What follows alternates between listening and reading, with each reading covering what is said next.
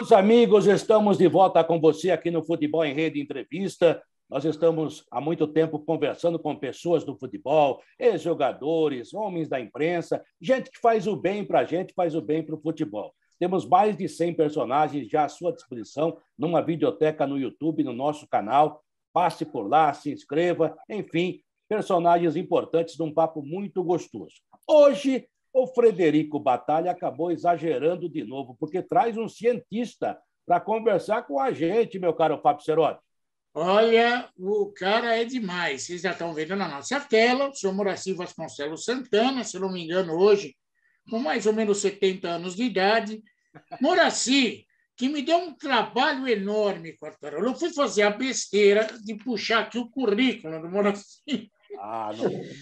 Só para citar, e deu quase cinco páginas. Só de Copa do Mundo tem quatro pelo Brasil, uma pelos Emirados, uma pela Arábia Saudita. E título em tudo quanto é lugar. Campeão do mundo pelo São Paulo, na seleção brasileira, Copa Sul-Americana, Brasileiro, Copa do Brasil, Campeonatos Estaduais. Tem tanto título que é quase um cartório. E aí, tem uma novidade. Eu vou fazer, deixar você fazer a primeira pergunta para ele, ah, que é obrigado. tradicional.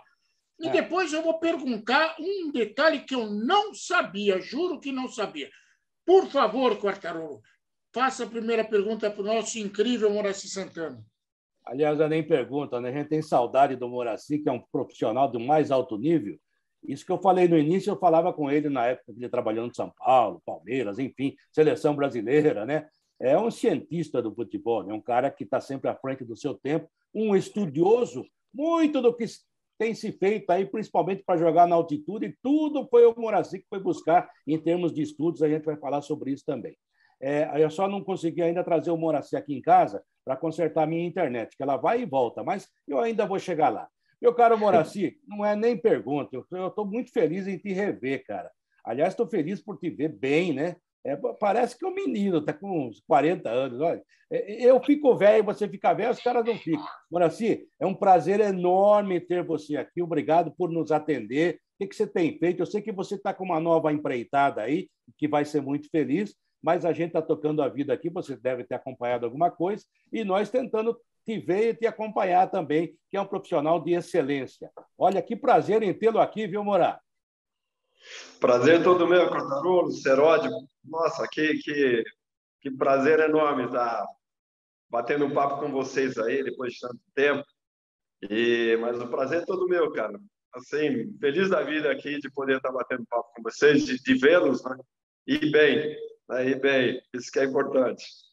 É, nós somos da época, né, Seródico? A gente conversava só por telefone, né? Hoje, ah. olha a magia da internet aí, Seródico. É verdade. E, ó, o Moraci é um cara tão respeitado que eu nunca brinquei com ele falando que ele era meu personal trainer, tá? Esse ele, ele escapou, foi um dos poucos. Agora, Moraci, eu estava vendo o seu, o seu extenso currículo, que é quase um livro, é um almanaque, né? E aí eu vi um detalhe que me chamou a atenção. Quer dizer que você tentou ser jogador de futebol na base do São Paulo? Não foi por quê? Olha, foi. É, eu fui para o São Paulo com 14 anos e meio, né, quase 15, lá na base de São Paulo. É, quem, quem me levou, a, a gente até morava no mesmo, no mesmo local, em Carapicuíba, o Paulo Nani. O Paulo Nani já estava no São Paulo na época, e a gente jogava no mesmo, na, na mesma equipe lá em Carapicuíba, né? E ele me levou, fui aprovado, fiquei lá até 17 anos e meio, quase 18 até 17, né? três anos e meio, mais ou menos, eu fiquei no, na base de São Paulo. O técnico era o José Poi, né? o antigo goleiro de São Paulo, argentino. E depois é, eu acabei saindo de São Paulo, porque eu estava estudando, eu, eu, fiz agrimensura com o curso técnico. E no sábado, quando tinha os jogos do Campeonato Paulista, eu tinha as quatro principais aulas do curso. Ou eu fazia uma coisa ou fazia outra né? E acabou que uma coisa acabou prejudicando a outra. Né? Eu acabei São Paulo acabou me, me mandando embora porque eu não eles mudaram o treinamento da parte da manhã para a parte da tarde e a parte da tarde eu não tinha condições de ir, senão não chegava na, na, na Escola Paulista de Agrimensura, que é ali na Rua Bahia, pertinho do Pacaembu, ali em cima. e eu morava em Carapicuíba, não tinha como chegar nesse treino aí. E aí eu passei a treinar com, com, com aqueles experientes que faziam experiência na parte da manhã. E pouco a pouco eu fui saindo do time. E, e, e aí, quando começou o campeonato paulista, eles me deram a, a liberação. Eu ainda cheguei a jogar mais um ano no Nacional da Comendador de Souza, que técnico é, era meu conhecido, já tinha jogado com ele, o Héctor Marchetti. E joguei mais um ano no Nacional da Comendador de Souza. É, aí já no Sub-17, né? Lá no São Paulo era Sub-15, depois Sub-17, ainda cheguei a ser Sub-17 no Nacional da Comendador de Souza, mas foi por um ano. E aí parou por aí. Dei, dei seguimento na minha na, na, na carreira lá de, de agrimensor, cheguei a trabalhar numa empresa de engenharia é, em Pinheiros, mas não, meu negócio não é ficar em quatro paredes, não, não dava.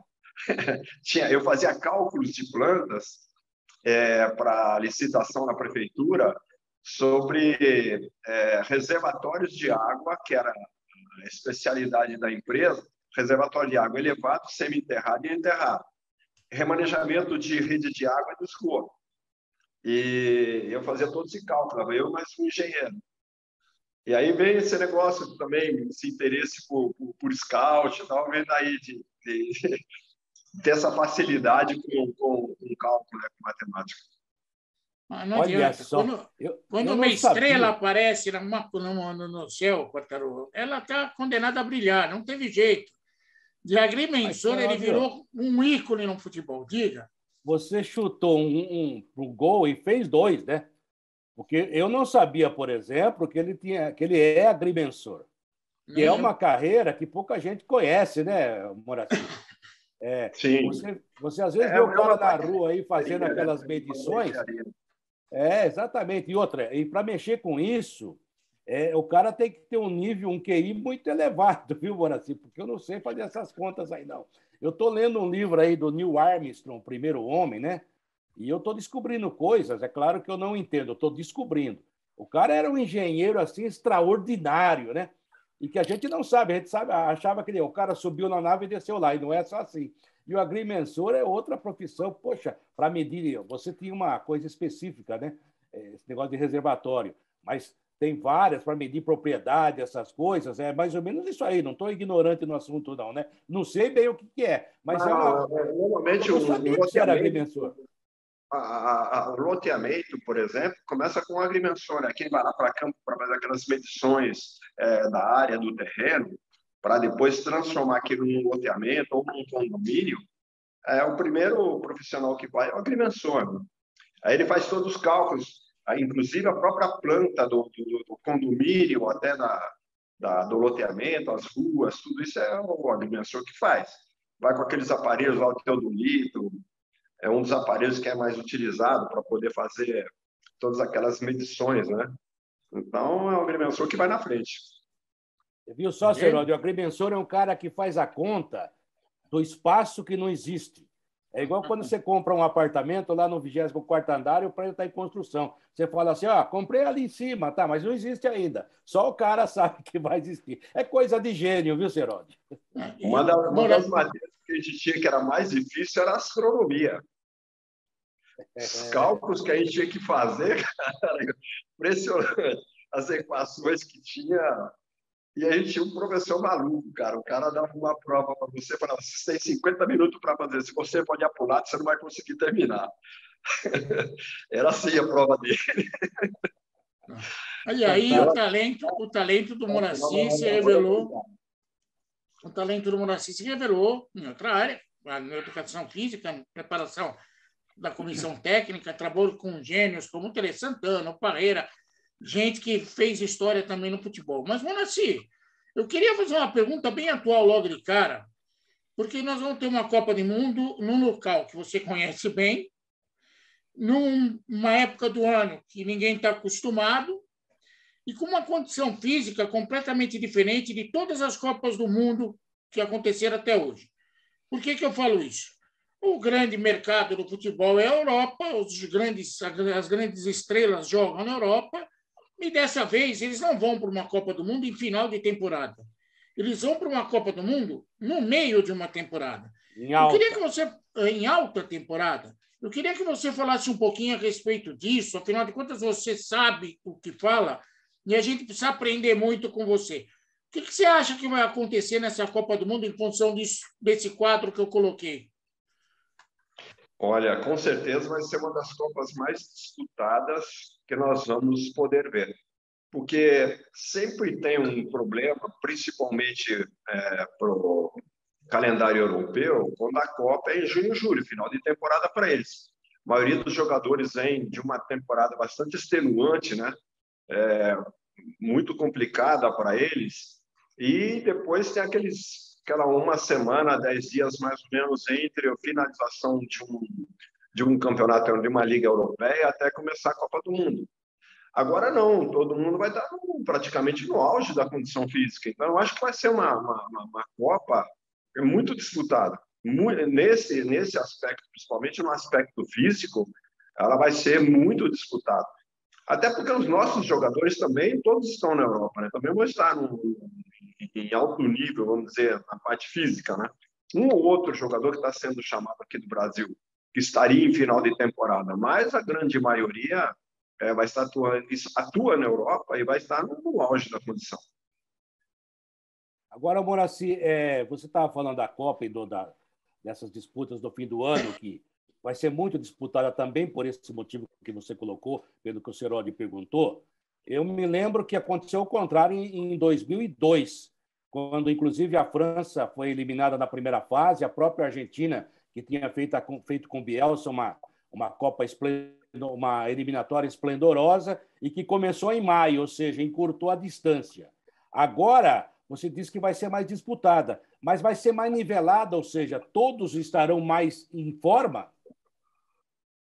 Eu acredito que sim, Cotarolo, porque praticamente todas as seleções elas vão estar aí no meio da sua temporada, entendeu? Então, praticamente no, no auge né, da, da, condição, né? Então, assim, e, e, assim, você pega mesmo as seleções aqui da, da América do Sul, é, também são baseadas em atletas que, que jogam na Europa, né? Que vão estar no meio da temporada. E, assim, no Catar, até por eles terem trazido a Copa para novembro, dezembro, é, não é tão quente, não vai estar tão quente é, como é maio, junho, julho, agosto, calor infernal. Não vai estar tão quente. E estádios também, lá já tinha um estádio climatizado, né? E, pelo que eu sei também, os estádios vão estar climatizados. Mas eu acho que nem havia, haveria necessidade, porque não, não é tão quente em novembro e dezembro lá. Então, vai estar uma temperatura agradável para se praticar o futebol e todas as equipes uh, no, no auge da condição. Mas assim, você trabalhou só em Copa do Mundo, você trabalhou pelos Emirados, trabalhou pela, pela Arábia Saudita, vai ser a primeira Copa no mundo árabe. O que, que você pensa a respeito disso? Olha, eles são assim, eles adoram futebol, né? Eles adoram futebol. Com certeza, é, boa parte dessa torcida aí, né? É, até porque eles não têm problemas financeiros para estar comprando esses ingressos caríssimos, né, que é de uma Copa do Mundo. Então, uma boa parte da torcida, com certeza, vai ser ali do mundo árabe. Né? Ali é o Golfo, vamos dizer, os países que compõem o Golfo, os sete países, todos eles têm uma condição financeira muito boa e, com certeza, boa parte dessa torcida aí vai ser composta por, por, por árabes. Eles é, adoram inclusive... futebol. Futebol, eles adoram futebol. Sempre o futebol lá foi na Arábia Saudita, sempre estádios cheios, mesmo nos jogos da Liga, é, da seleção nem se fala, mas ali eles gostam muito de futebol e com certeza é, os estádios vão estar lotados aí para todos os jogos da Copa. É, se eu ainda fosse aquele repórter chato da Jovem Pan que você conheceu, eu diria: se vocês adoram futebol, por que vocês não aprendem a jogar? Mas não vou falar isso agora, né? se bem que eles melhoraram muito, né, Moraci? Melhoraram muito. A Arábia sempre teve uma mistura, né? na Arábia Saudita sempre teve uma mistura de, de atletas árabes com atletas africanos naturalizado árabe, que, que nasceram na Arábia, né, mas filho de africanos. Né? Então, aí vem um pouco da, da, da técnica deles, da habilidade deles. Né? O jogador árabe ele tem uma certa técnica, tem uma certa habilidade por causa dessa mistura, principalmente com, com, com a parte africana. Né?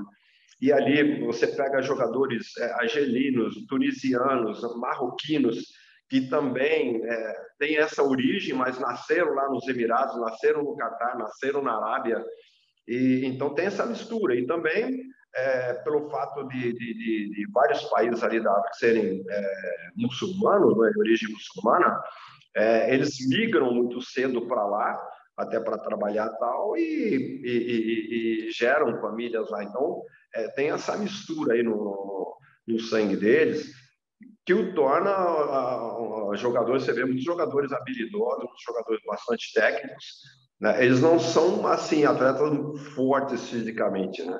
Você não vê atleta muito forte fisicamente, mas com boa técnica, até com habilidade. Nancy, é, você foi para quatro Copas consecutivas, até mais, foi seis Copas, mas quatro consecutivas, e viveu uma experiência legal. O Brasil foi campeão em 94 com vocês, e o Brasil já estava duas décadas esperando um, um título. Hoje o Brasil vai para mais uma Copa do Mundo também nessa situação, há duas décadas aí sonhando com título.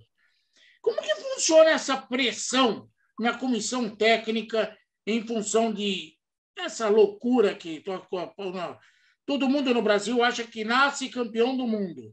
A obrigação de uma Copa do Mundo é vencer. Como que funciona essa pressão na comissão técnica, Manoci? Olha, Olha, Seródio, é, é uma pressão muito grande, que nós vivemos isso na pele, na, nos Estados Unidos, em 94, quando estava completando 24 anos. Até tem uma situação interessante. Se o Brasil não for campeão nesta Copa aqui, a próxima Copa vai ser nos Estados Unidos e vai estar completando 24 anos se o Brasil não ganhar. Vai estar completando 24 e será nos Estados Unidos. Esperamos que seja nesse ano aqui, não né? vamos esperar a outra Copa. Esperamos que que a gente possa conseguir essa Copa aqui.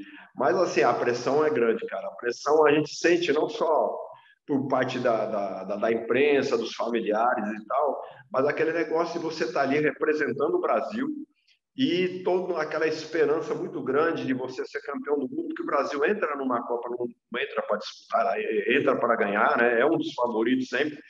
E, e, mas você sente essa pressão lá e ela é incrível, porque quando você, como aconteceu com, é, com a gente lá em 94, você, é, você conseguir ser campeão, cara, parece que sai um caminhão das tuas costas, né?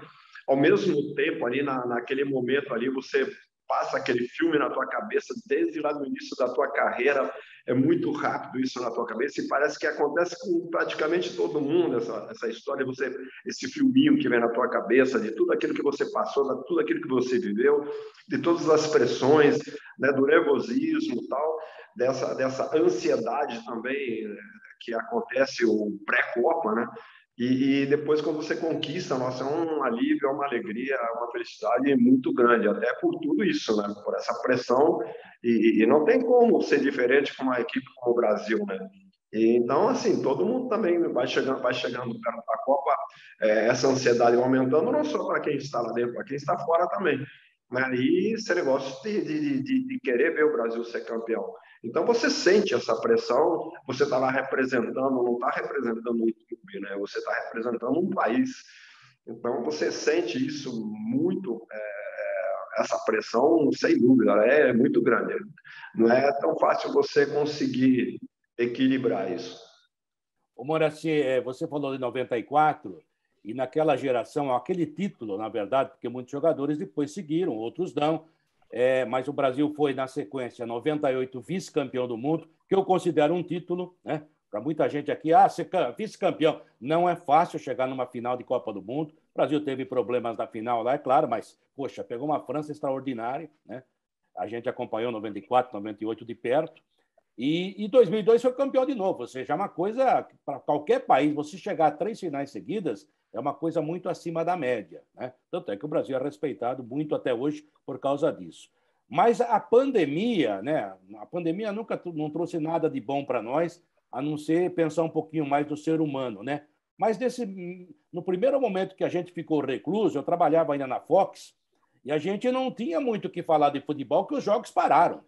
E começaram a resgatar jogos de Copas do Mundo. E, de repente, Moraci, foi resgatada a conquista de 94. Não só nas TVs fechadas, mas pela TV Globo, que é a principal TV do Brasil, indiscutivelmente. E, de repente, as pessoas perceberam que a seleção de 94 jogava muita bola, porque todo mundo criticava, ah, futebol, era retranqueiro, era... de repente perceberam, nossa, o time era bom, o time era bem montado, está... taticamente era ótimo, nossa, ou seja, foi um resgate em meio a um momento difícil para a humanidade, né?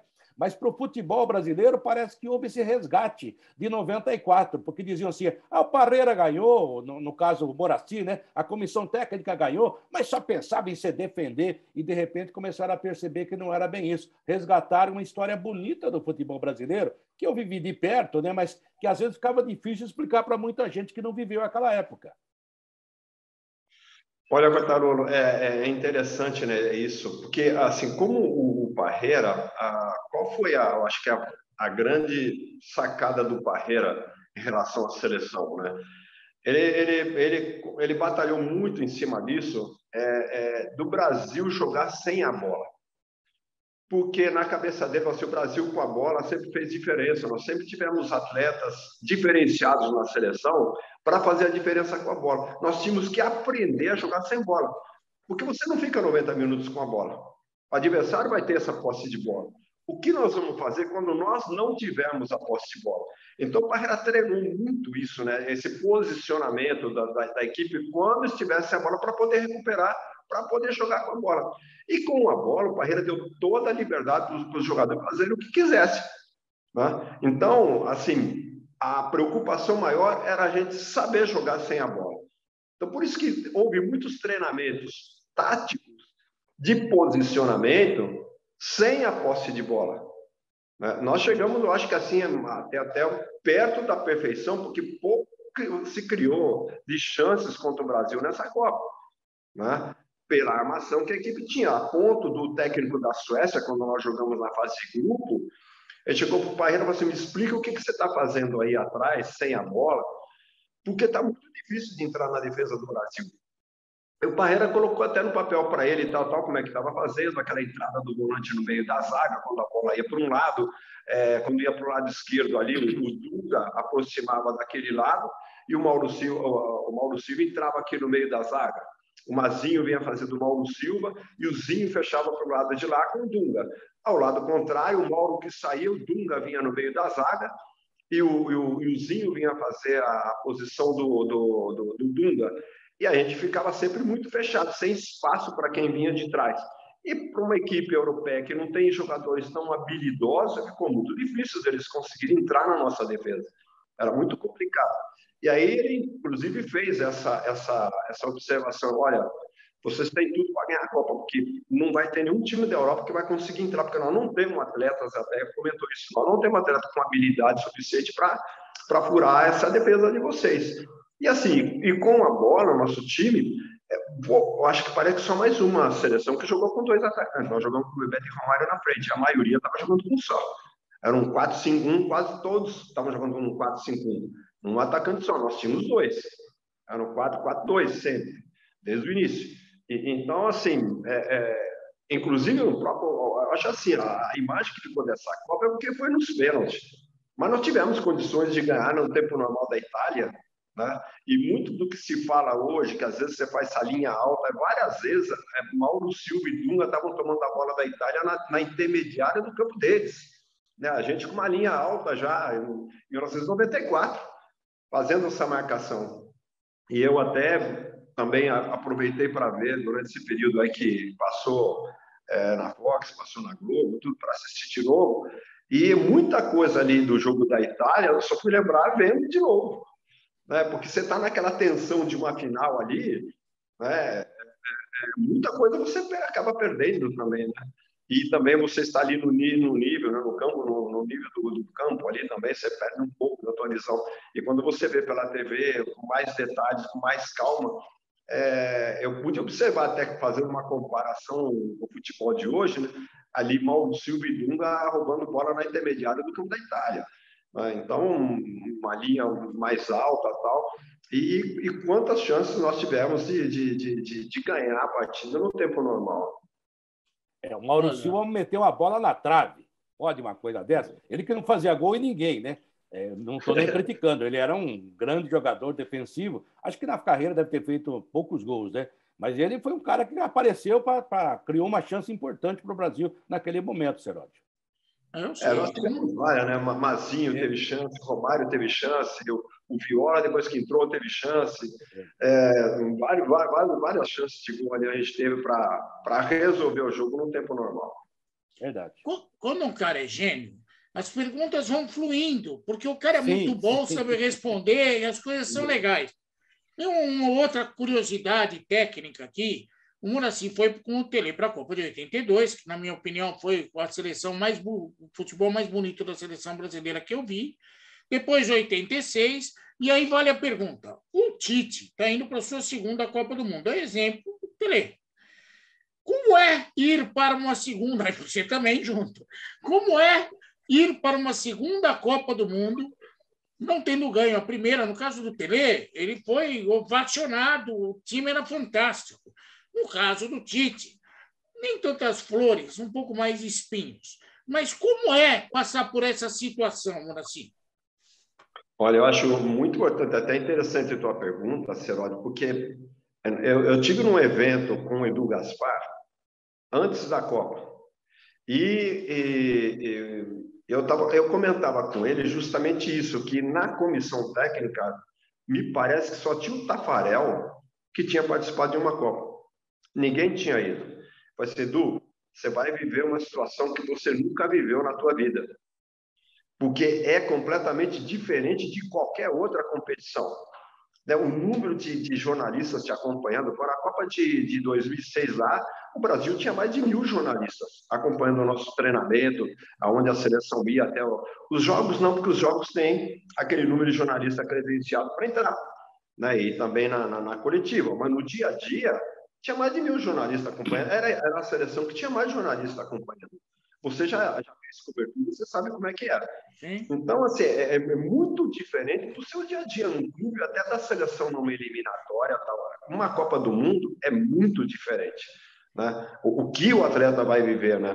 na, na, na, na Copa. Então, eu, eu falava justamente isso, da, dessa inexperiência da comissão técnica é, por ser a primeira Copa. Eu acho que agora muitas das coisas que talvez eles fizeram lá em, em, na última Copa em 2018, talvez eles não repitam para agora para 2022. É, por quê? Porque essa experiência traz é, uma certa bagagem que você, em termos de planejamento, talvez você tenha uma outra conduta. Então, assim, não é uma novidade para a comissão técnica do Tite essa Copa que está chegando. Né? Não vai ser nenhuma surpresa tudo aquilo que ele vai ver. Né? Então, eu acho assim, importante essa, essa sequência até de um treinador passar por uma Copa que não tinha passado ainda e chegar a uma segunda Copa que eu acho que é, muito daquilo que foi feito é, na, na, Copa anterior pode ser corrigido para a Copa seguinte. Entendeu? Então, eu vejo nesse sentido. Cada Copa que a gente ia passando, é, é, você vai adquirindo essa experiência, você vai sabendo como se comportar, como se conduzir. Né? Quando nós fomos com São Paulo para Tóquio, por exemplo, para nós era uma, para mim não era uma novidade jogar no Japão, porque eu já tinha ido, eu já tinha ido à Austrália, então são 13 horas de diferença. Eu sabia como o atleta ia se comportar, quanto tempo ele precisaria de adaptação e de aclimatação também, porque você sai do, do verão aqui para jogar no inverno lá em dezembro, o que precisava ser feito. Tanto que eu fiz um planejamento até desde o terno dos jogadores para ir viajar, eu me preocupei.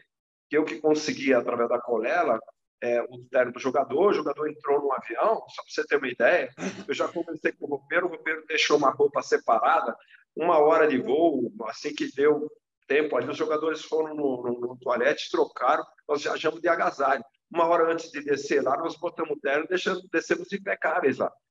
A, a, a, o hotel já tinha o nosso cardápio em julho, nós trocamos é, fax com o hotel em julho, a, Patrícia, a doutora Patrícia Bertolucci, e, e, ficamos sabendo, por exemplo, que a quantidade de carne que a gente tinha no nosso cardápio não, não caberia, porque é muito caro a carne no Japão. E nós levamos carne daqui, conseguimos entrar com a carne né? dentro, de, dentro de isopores, né? dentro do saco de roupa, com a chuteira em volta, disfarçando, e conseguimos entrar em 92, conseguimos entrar em 93, com 80 quilos de carne entendeu? Para a gente poder a quantidade, ter a quantidade de carne que a gente necessitaria para o nosso cardápio.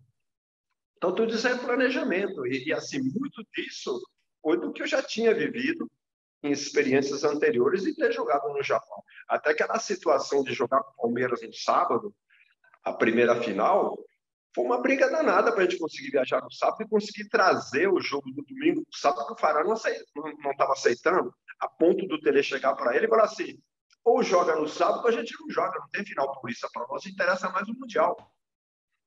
E, e, e, a gente ameaçando de não jogar a final contra o Palmeiras, que esse jogo passou para o sábado, porque eu, eu, sabia daquilo que a gente necessitaria para poder chegar com tempo para essa partida. Eu queria sair daqui no sábado, chegar na segunda-feira, que você chega na segunda, sair no sábado à noite, chegaria segunda à tarde lá, para ter uma semana inteira de adaptação e aclimatação. Então, você veja como é importante você ter essa experiência, né?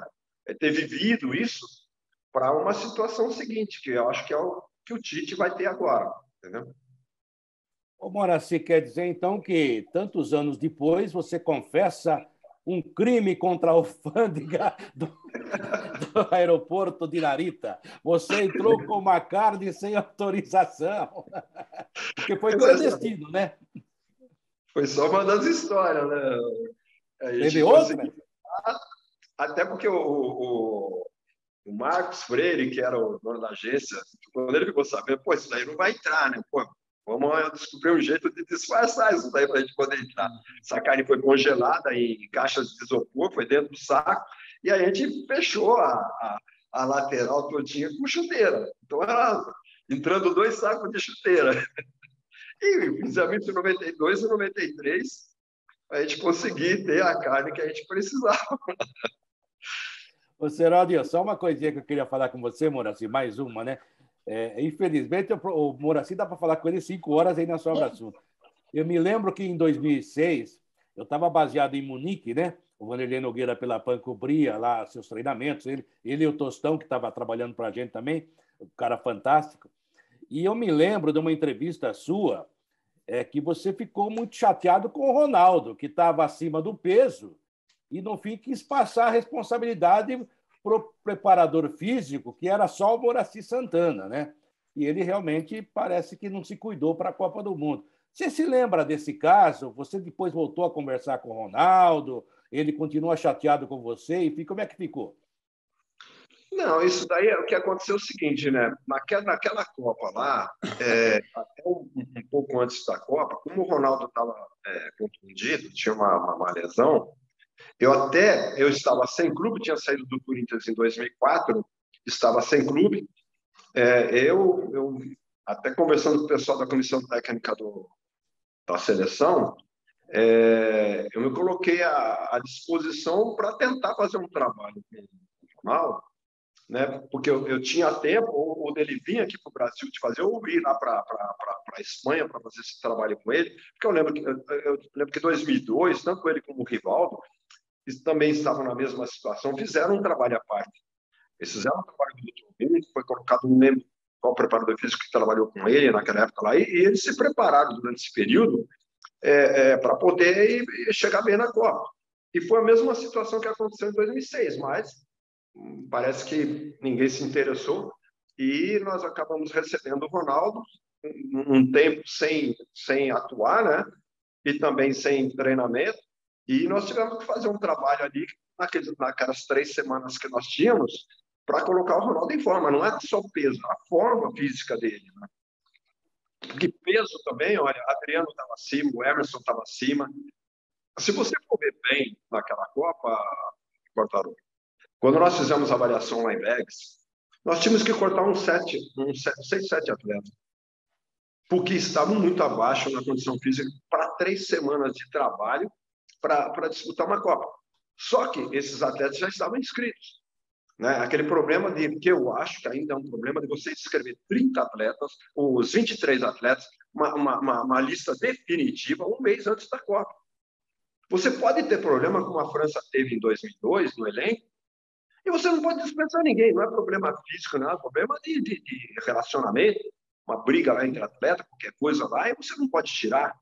Né? Então, aquela situação que a gente vivia antes, como foi em 94, que você fazia a, a lista final oito dias antes da Copa, dizer, muitos desses problemas você pode é, tirar durante esse período de, de preparação. Né? E, e, assim, eu lembro que o próprio Adriano, que tinha ido muito bem em 2004, 2005, 2004 lá na, na Copa América e depois 2005 na Copa das Confederações, e, e até lá para a Copa América, eu lembro que nós fizemos 15 dias de trabalho lá em Teresópolis, e eu, eu, no início, eu comecei a fazer tiro de mil, que eu precisava melhorar a capacidade aeróbica deles, porque a gente ia jogar lá em Arequipa. Arequipa é 2.400, 2.500 metros de altura. Não é tanto, mas você sofre um pouco. Então, eu já queria tirar, é, melhorar a capacidade deles, já no trabalho aqui, para a gente, a primeira fase lá, a gente poder ir bem. Até o Adriano chegou para pô, mas no segundo tiro, o Adriano chegou para sou atacante, mas você vou ter que dar esse tiro de mil. Se você não der esse tiro de mil, você pode morrer lá, fisicamente lá, lá em altitude. Não, vamos jogar em área equipa. E ele começou a fazer, começou a fazer até muito bem, acompanhando o Maicon, que era um cavalo, o Maicon, lá na frente e tal. E foi super bem lá na, na, na Copa América. Depois, na Copa das Confederações, ele chegou para mim, inclusive, e falou assim: o que eu tenho que fazer agora? Não se preocupe, Adriano, vai treinamento normal, não tem problema de altitude nem nada.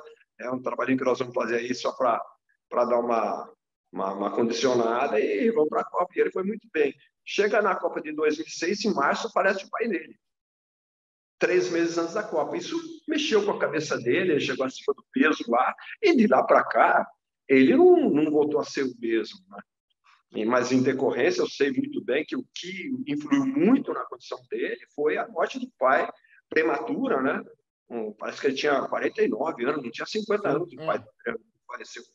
E, então teve essa grana do Roberto Carlos esgotado, que só tinha ficado duas partidas fora é, da liga toda na, na Espanha é, dos jogos do Real Madrid.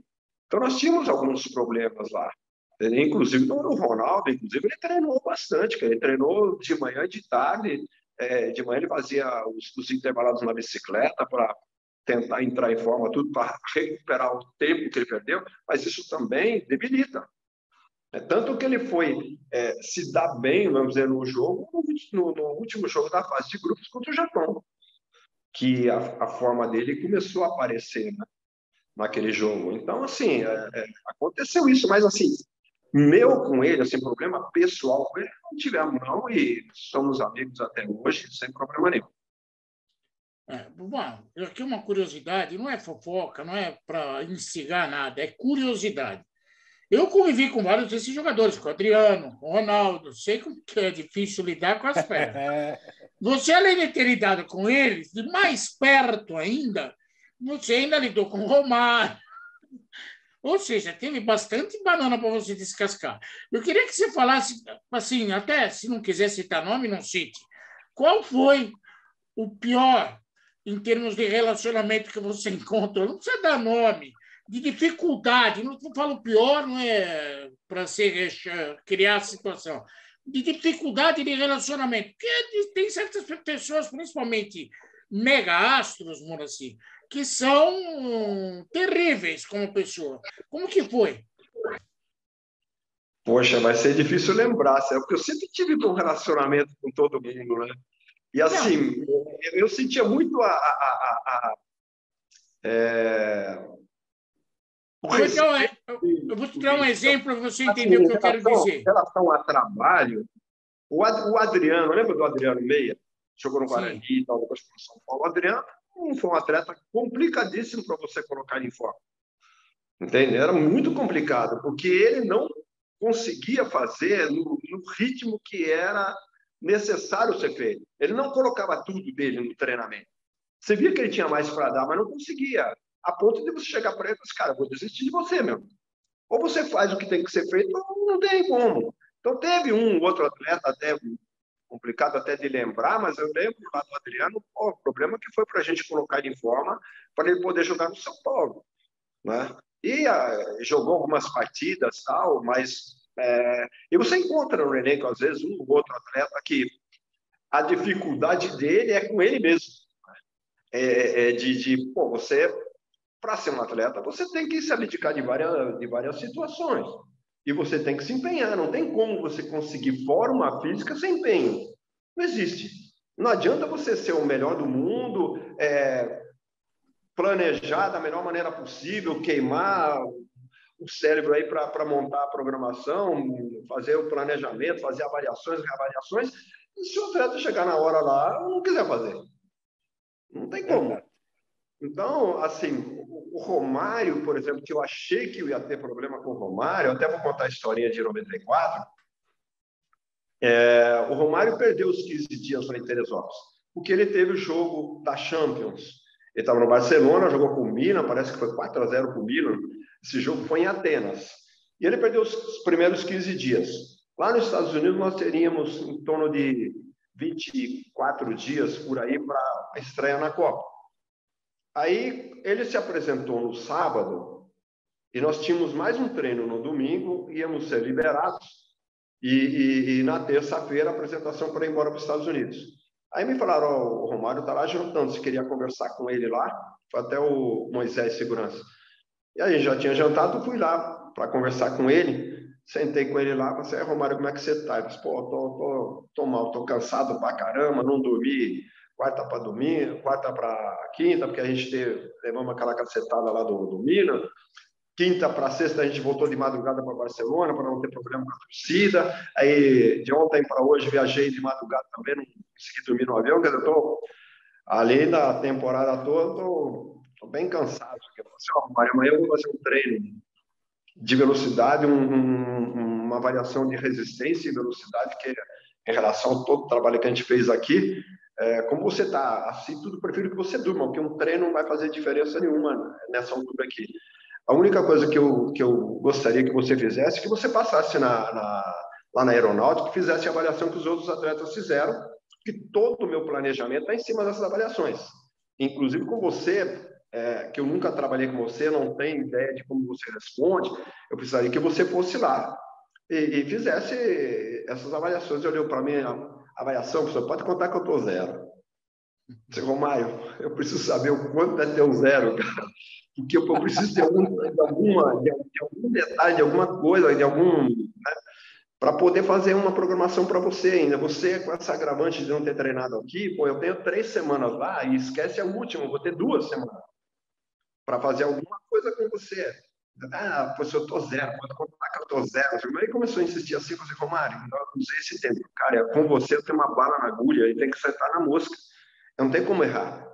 E se eu não tiver dado nenhum seu, como é que eu vou fazer alguma coisa, um planejamento para você? Ele até para dar um corte na conversa, vamos comer uma sobremesa. Cortou a conversa. Aí, beleza, aí é, descansou lá, tivemos treino no domingo, aí terça-feira à noite lá no Galeão, o Américo veio com uma pasta, me entregou uma pasta, fui ver, ele fez a avaliação de manhã. Já foi lá fazer a avaliação. Aí eu peguei a avaliação dele, olhei, realmente os índices dele estavam um pouco abaixo da média, né?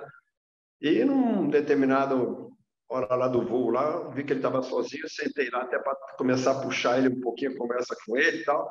Disse, ah, Romário, tu tá mal mesmo, hein, cara? Ó, teu índice aqui é uma merda, né? Falei para ele, mas brincando com ele, né? Olha só, cara, com o que eu vi aqui que você fez, os seus dados aqui, eu vou fazer uma programação para você e espero que, que dê tudo certo. Tá? Você olhou para mim e falou assim: você vai ficar correndo, não é comigo, não. Você, Romário, esquece que você vai ficar correndo, cara. Eu sei a tua característica, que é de espaço curto, tudo. Então, meu, o nosso trabalho vai ser em cima disso. Né, de você trabalhar deslocamento, espaço curto, é, vai ser esse tipo de trabalho. Você, ah, mas esse, esse trabalho de espaço curto eu gosto, falou para mim. Então, a gente vai trabalhar em cima disso. vai ser em cima disso. Cara, ele fez todos os meus trabalhos, ele não deixou de fazer um treinamento meu. Inclusive o último, que não tinha muito a ver com ele, mas eu queria ver a condição geral da equipe, eu fiz 15 tiros de 300, faltam 10 dias para a Copa. E não é fácil. Os caras, quando eu ia fazer esse tipo de treino aí, falavam assim, avisa a gente na véspera que a gente vai concentrar para fazer esse treino seu. Que não é fácil. São tiros de 300 com dois minutos de descanso entre um outro. Eu faço o atleta entrar em déficit de oxigênio. Quer dizer, a hora que o cara acha que está recuperando, ele já tem que dar outro pique. Ele não recuperou ainda, já tem que dar outro. Entendeu? E eu, eu provoco esse déficit de oxigênio. E o Romário fez isso é por tempo. É, zagueiros e atacantes tinham tempo. E ele conseguiu fazer todos no tempo e três abaixo do tempo. E ainda eu cheguei para ele, não mostrei para ele, só Romário, isso aqui não é fácil de fazer. E você conseguiu fazer todos no tempo. Ele olhou para mim e disse, eu estou bem. A única coisa que ele falou. E você vê, incrível esse cara, depois fez a Copa que ele fez. Nunca trabalhei, nem antes, nem depois da Copa com ele, em clube, nada. Todas as vezes que ele entrou em campo, que ele contra, né? Ia lá, cumprimentava a torcida tal, ia lá no banco me dar um abraço. Então, assim, eu, talvez seja um reconhecimento dele que foi feito.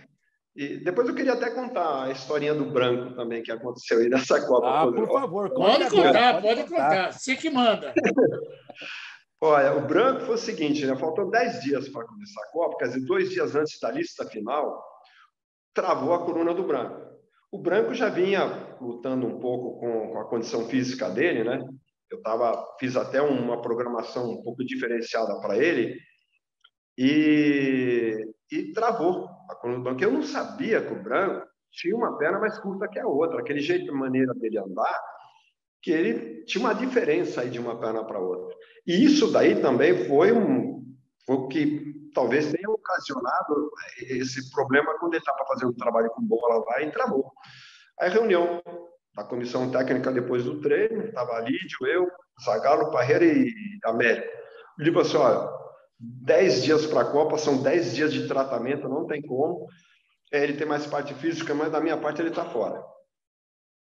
Eu pensei bem, falei assim, pô, peraí, é, ele não pode correr no campo, mas pode correr. Ele ainda apareceu, peraí, Lídio, ele não pode correr, não, nem, não consegue, tal, tal, tal, vai ter que fazer tratamento. Você vai, ele não consegue correr no campo, mas consegue correr na piscina. O Zagallo até meio ironicamente, porque ele não queria o branco, se na piscina, nunca vi jogador na piscina. Você, ah, você pode ver que desde 91 você vai lá assistir comigo. Desde 91 eu trabalho com jogador na piscina, os jogadores estão com problema de tornozelo, o dele de coluna, a gente usa um colete que chama Aqua Jog, vai inclusive proteger a coluna dele. E é um trabalho que a gente é, chama em inglês deep run, né, que, é, que é a corrida sem tocar no fundo. Né? Então ele vai movimentar braço e perna e, e, e não tem problema nenhum. Até esse colete, a, forma anatômica dele, que envolve tua coluna, que é um colete de espuma, que para a pessoa poder flutuar, vai até proteger a coluna dele, não tem problema dele fazer o trabalho na piscina, não vai ter, inclusive ele vai se condicionar na piscina porque o trabalho é forte. O Barreiro olhou para mim, você garante? Você eu garanto.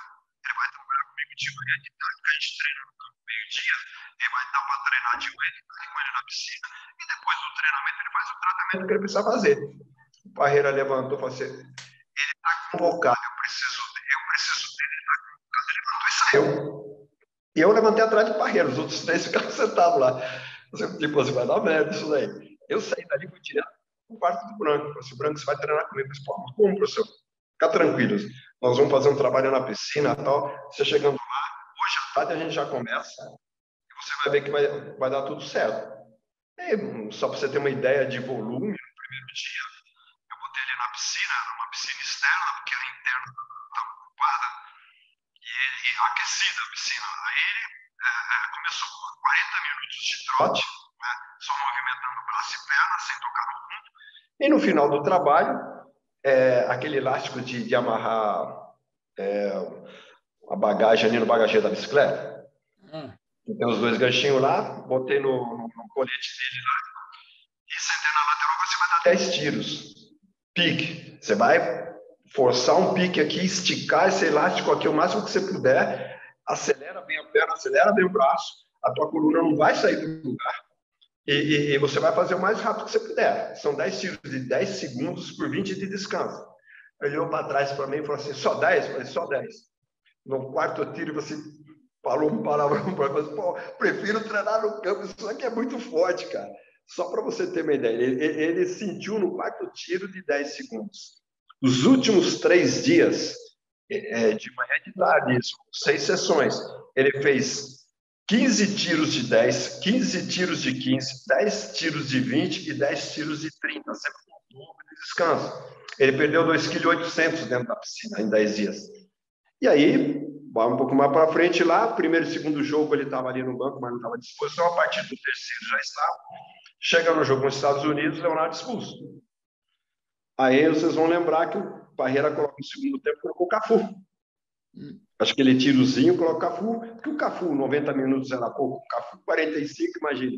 A ideia do Parreira era somar mais um na defesa, no meio do campo no ataque, para a gente não sentir a falta de um, de um jogador.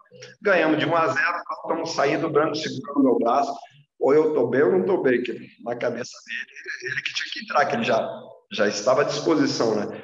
Você, calma, Branco, pô, 43 graus na cabeça, não era o jogo para você entrar, para você voltando, né?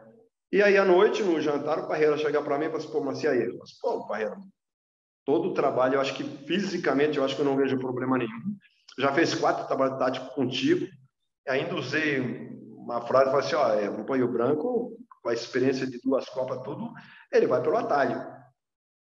E chegou no jogo contra a Holanda, ele botou o branco. O branco marca o Overmars, que é um dos jogadores mais perigosos dele lá, rápido pra caramba, habilidoso, sopra, cava a falta, né? E faz o gol da, da, nossa vitória. Né? Você vê como é que foi importante na sequência tudo isso. Né? Boa. Boa. Só tenho mais uma pergunta para fazer para você, porque infelizmente o programa vai terminar. Se você puder resumir, até, até agradeço. Não tem nada a ver com o jogo, não. Mas eu cobri o Corinthians uma época, antes até do Seródio, né? Algumas vezes eu ia lá. E você é um cara muito estudioso e que vai trazendo novas técnicas, novas formas de trabalhar do, do mundo todo. Ou seja, você vai agregando valores. E você trouxe dos Estados Unidos aquele negócio lá, aquele pensamento, né? Que acabava o jogo, os caras entravam naquele negócio de gelo, né? Por causa do ombro, né? Que tinha muita pancada. E você tinha resistência a impor aquela, aquele gelo, aquela, aquela banheira de gelo. E você conseguiu convencer o Kleber a entrar. Porque o, o Kleber primeiro. É o primeiro. Porque sendo negro, negro, e não, isso não é crítica e nem, é, nem nada de coisa diferente, né? não é preconceito, mas o negro sente mais frio que o branco.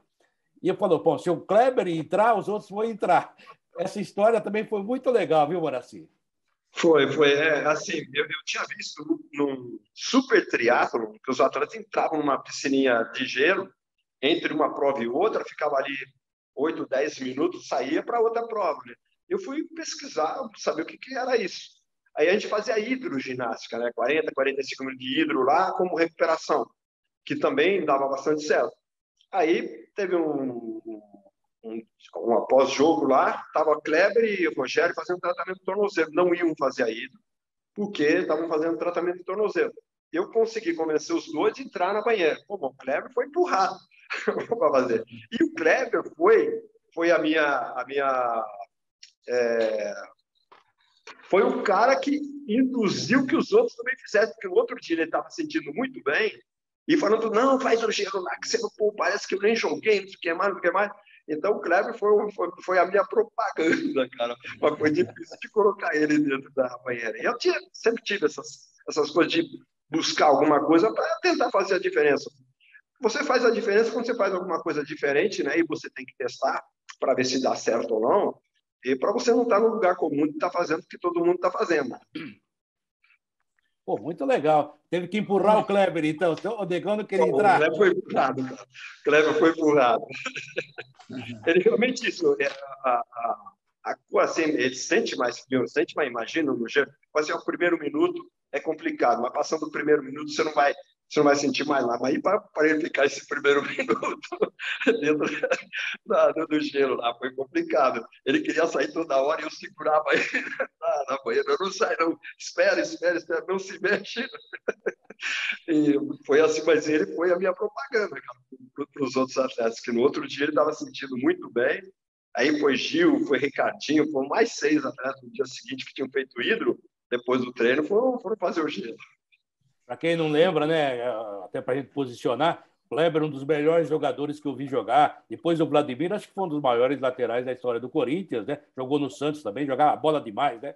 E, para quem não sabe, essa nova geração, que às vezes não pesquisa, realmente, e um cara sensacional como gente também, um amigo que a gente tem até hoje. Fala aí, Seródio. Até para finalizar da minha parte, o Moraci a gente vai ter que marcar para fazer uma segunda entrevista, porque na primeira não cabe. É, é muita coisa três, boa, né? é, não é muita coisa boa para uma hora só. Mas agora assim, você trabalhou com um cara como Tele, com Parreira, com Zico, Zagalo, tantos caras. Eu vou pedir para você me contar uma história que seja extremamente gozada envolvendo um desses personagens que você trabalhou. Uma história deles? Não, é. vou contar uma do Parreira na Espanha que foi engraçado que lá na Espanha é, tem um tema, lá, Me cago la madre que pariu. Aí o Parreira está na preleção e ele foi falar esse tema, ele inverteu. Ele falou, me cago, como é que é? Me madre me cago. Acabou a preleção. E pior que estava no início, os caras começaram a rir, começaram a sair da, da sala, que não aguentavam. Ele tem invertido aí o espanhol dele não era tão apurado como era o inglês, né? E ele inverteu a situação, o cara acabou por esse o cara não teve mais, os caras não conseguiam voltar. Saiu todo mundo da sala e, e rindo pra caramba da, da, da, frase dele, que ele inverteu a frase, é. e acabou por aí, cara. Mas ele ganhou o jogo mesmo assim? Ganhamos, ganhamos, ganhamos. A gente fez uma boa temporada com o Valência lá. O problema lá, de dificuldade, era o presidente. O presidente era o Paco, Paco Rotti, irmão do presidente do, do Villarreal, Francisco Roy. E ainda é o dono do Villarreal, ainda é cerâmica é, mesa, né? Mesa Valência, irmão do, do, do, Paco Roy, que era o presidente do, do Valência. Você chegou aí no início aí, chegou a falar de título, Ceró, 54, viu? Ah, você quer mais, Geraldo? É, nego. Vou falar para você, cara. Não dá para discutir a qualidade do rapaz, né? O Moraci Santana é um cientista do futebol. Falo isso porque eu gostava de, de, falar com ele, porque ele sempre trazia coisas novas, como ele acabou de contar, né? E ele, ele, inclusive, informava de onde ele trazia, ou seja, porque tem gente hoje que faz sem falar, né? Se dá certo, faz de conta que é dele, né? Mas o, o, o Muraci agregava valores, agregava trabalho, isso era muito importante. E só para encerrar, Muraci, o Fábio Cerotti falou assim: ó, o Muraci está numa nova empreitada aí. Que nova empreitada é essa, Muraci? Olha, é, eu não sei o que, que ele está se referindo, mas. É, Profissional. Eu, é, eu acabei, é, acabei o curso de gestão da CBF no final do, do ano passado, né? E por sinal um curso excelente, né? Os cursos da CBF estão num nível bastante alto e o curso de gestão que você passa são oito modos, você passa por todas as a, as divisões de um, de um, clube, todos os departamentos de um clube e assim qual é a minha intenção? Né? Minha intenção é, eu acho que agora já partindo para uma outra área uma área mais de gestão, de coordenação técnica. Eu vejo assim, as comissões técnicas hoje, elas viraram equipes multidisciplinares. Então, antigamente viajava seis, sete, no máximo oito, hoje viaja mais de 20. E eu acho que precisa ter um profissional aí para poder coordenar esse trabalho desses departamentos, para filtrar essas informações e facilitar o trabalho do técnico no campo. Então, eu, eu fiz, fiz inclusive a licença A, né, para poder estar tá, tá, é, se atualizando também em relação à parte técnica, tática e tal. É, fiz o curso de gestão agora e, e vejo assim, dentro de uma comissão, essa possibilidade de, de, de, aproveitar a minha experiência de 48 anos de futebol profissional. Então, é nisso. Eu tive agora, recentemente, em Recife, é, foi lançamento de um, de, um, de um clube lá, de um novo clube, chama-se Santa Fé, e que o propósito deles é trabalhar na base e também na equipe principal, apenas com atletas de comunidade, de favela, e também atletas que possam estar vindo da, da área de infância que vão ser designados para tentar melhorar a vida do cara através do futebol. E, e, vai começar agora na segunda divisão do, do Campeonato Pernambucano. E eu estive lá a convite deles para poder é, não só participar do lançamento que foi lá na Federação Pernambucana, como também fazer uma palestra para os meninos e virei um padrinho né, do, da equipe. E, e com essa situação de também estar tá dando a minha contribuição lá nesse sentido, mas no sentido de gestão. Né? Também no curso de gestão nós fizemos um trabalho, obrigado a fazer um chama-se projeto aplicativo, mas, fez TCC, e, e, o nosso trabalho do nosso grupo é, tinha uns 72 alunos, foram divididos lá, mais ou menos grupo de 5, 6, o nosso grupo com 5, e até uma ideia minha foi é, da, da, da, incorporação do departamento de futsal de um clube no departamento amador de futebol. Porque muitos atletas nossos são oriundos do futsal. Vamos enumerar aqui os nomes, só para lembrar Rivelino, Zico, é, Ronaldinho, Ronaldo Fenômeno, é, Ricardinho, Alex, mais recentemente Neymar, Robinho, todos oriundos do futsal. No Corinthians são vários jogadores oriundos do futsal. Por que não ter esse departamento agregado ao departamento amador para você fazer um acompanhamento? O futsal uh, começa com sub-7, tem sub-7, sub-8, nós já federado. Então você já tem um acompanhamento, fazer essa coordenação, já está vendo quem é que tem condições para já migrar para o futebol de campo. Então, hoje, você vê, os espaços praticamente acabaram, né? Futebol de várzea praticamente está sumindo, esses campinhos não existem mais, e assim, está ficando que o futsal, está ficando os campos de, de, de futebol society, e muito próximo daquilo que, que, está se fazendo hoje no futebol de campo, que é o campo reduzido, é o pensar rápido, tudo isso está dentro do futsal. Né? O pensar rápido, porque o espaço é reduzido, a bola sempre com o pé, no pé, muito junto com o pé para desenvolver a habilidade, a técnica. O, o, defensor ataca, o atacante defende, os, alas também atacam e defendem. Então, tudo aquilo que se prega hoje para o futebol moderno, já acontece no futsal. E por que não ter esse departamento já? E o trabalho ficou tão bom, a gente tirou 10 tal, e que nós resolvemos fazer um livro. Logo, logo aí vai ter o lançamento do livro, acho que aí para o início de agosto vai estar saindo esse livro aí, falando desse tema. Opa! Convida voltaremos nós! a conversar. Sim, voltaremos a conversar em agosto. Geraldo, vamos dar um abraço do grande Moraci Santana. Olha, Moraci, você como pessoa é uma pessoa maravilhosa. A convivência que eu tive com você sempre foi muito agradável. aprendi muito com você. Por tudo aquilo que você está demonstrando nessa nossa conversa aqui, o cara que está assistindo o programa já entendeu por que, que o Quartarolo te chama de cientista. Um beijo no coração. Você é um cara muito especial na vida da gente. Obrigado, viu, Moacir? Obrigadão, meu Moacir. Eu que agradeço. feliz em te ver. Prazer todo meu, cara. Estou sempre à disposição. A gente conviveu bastante tempo aí, vocês como setoristas, cobrindo os clubes, e a gente sempre se teve um relacionamento sempre de altíssimo nível. Eu sou muito grato a vocês até é, por esse companheirismo, né? por essa amizade, e estou sempre à disposição. Horácio Santana, um dos maiores da sua função, preparador físico, um cientista realmente da história do futebol, não é futebol brasileiro, não. Ele realmente tem, uma, tem uma, um reflexo no mundo inteiro, é uma excelência ah, na sua função, no seu trabalho, e agora partindo para um negócio mais amplo, ou seja, só o futebol vai ganhar com isso. O Moraci Santana participando conosco mais uma vez aqui, ou pela primeira vez aqui no Futebol em Rede Entrevista. Mas tenho certeza absoluta que ele voltará, porque esse homem tem história para contar. Até a próxima, amigos. Mais um nobre nome aqui com vocês no Futebol em Rede Entrevista. Moraci Santana. Abraço, Seródio. Abraço, Valeu. Moraci. Obrigado, Abraço. Moraci. Obrigado. Obrigado pela oportunidade. Abraço, à disposição. Obrigado.